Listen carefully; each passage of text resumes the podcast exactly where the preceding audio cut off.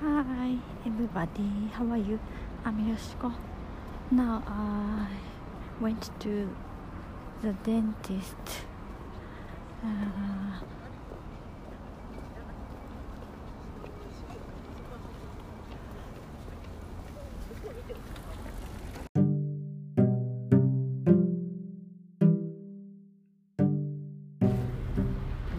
hello, I'm Yoshiko.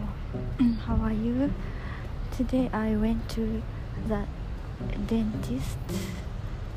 At last, I uh, got over やったっけ、uh,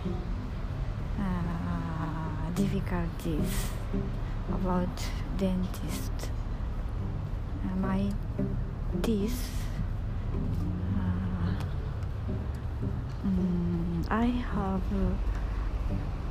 um, ex- uh, I have uh, a reflection action.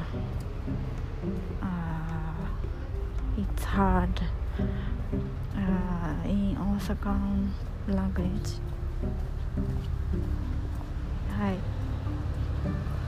あ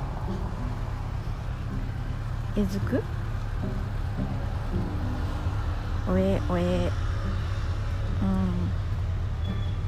So, but today I could uh, clear, clear.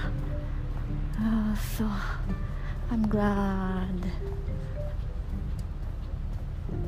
とりあえず一旦バイバイ。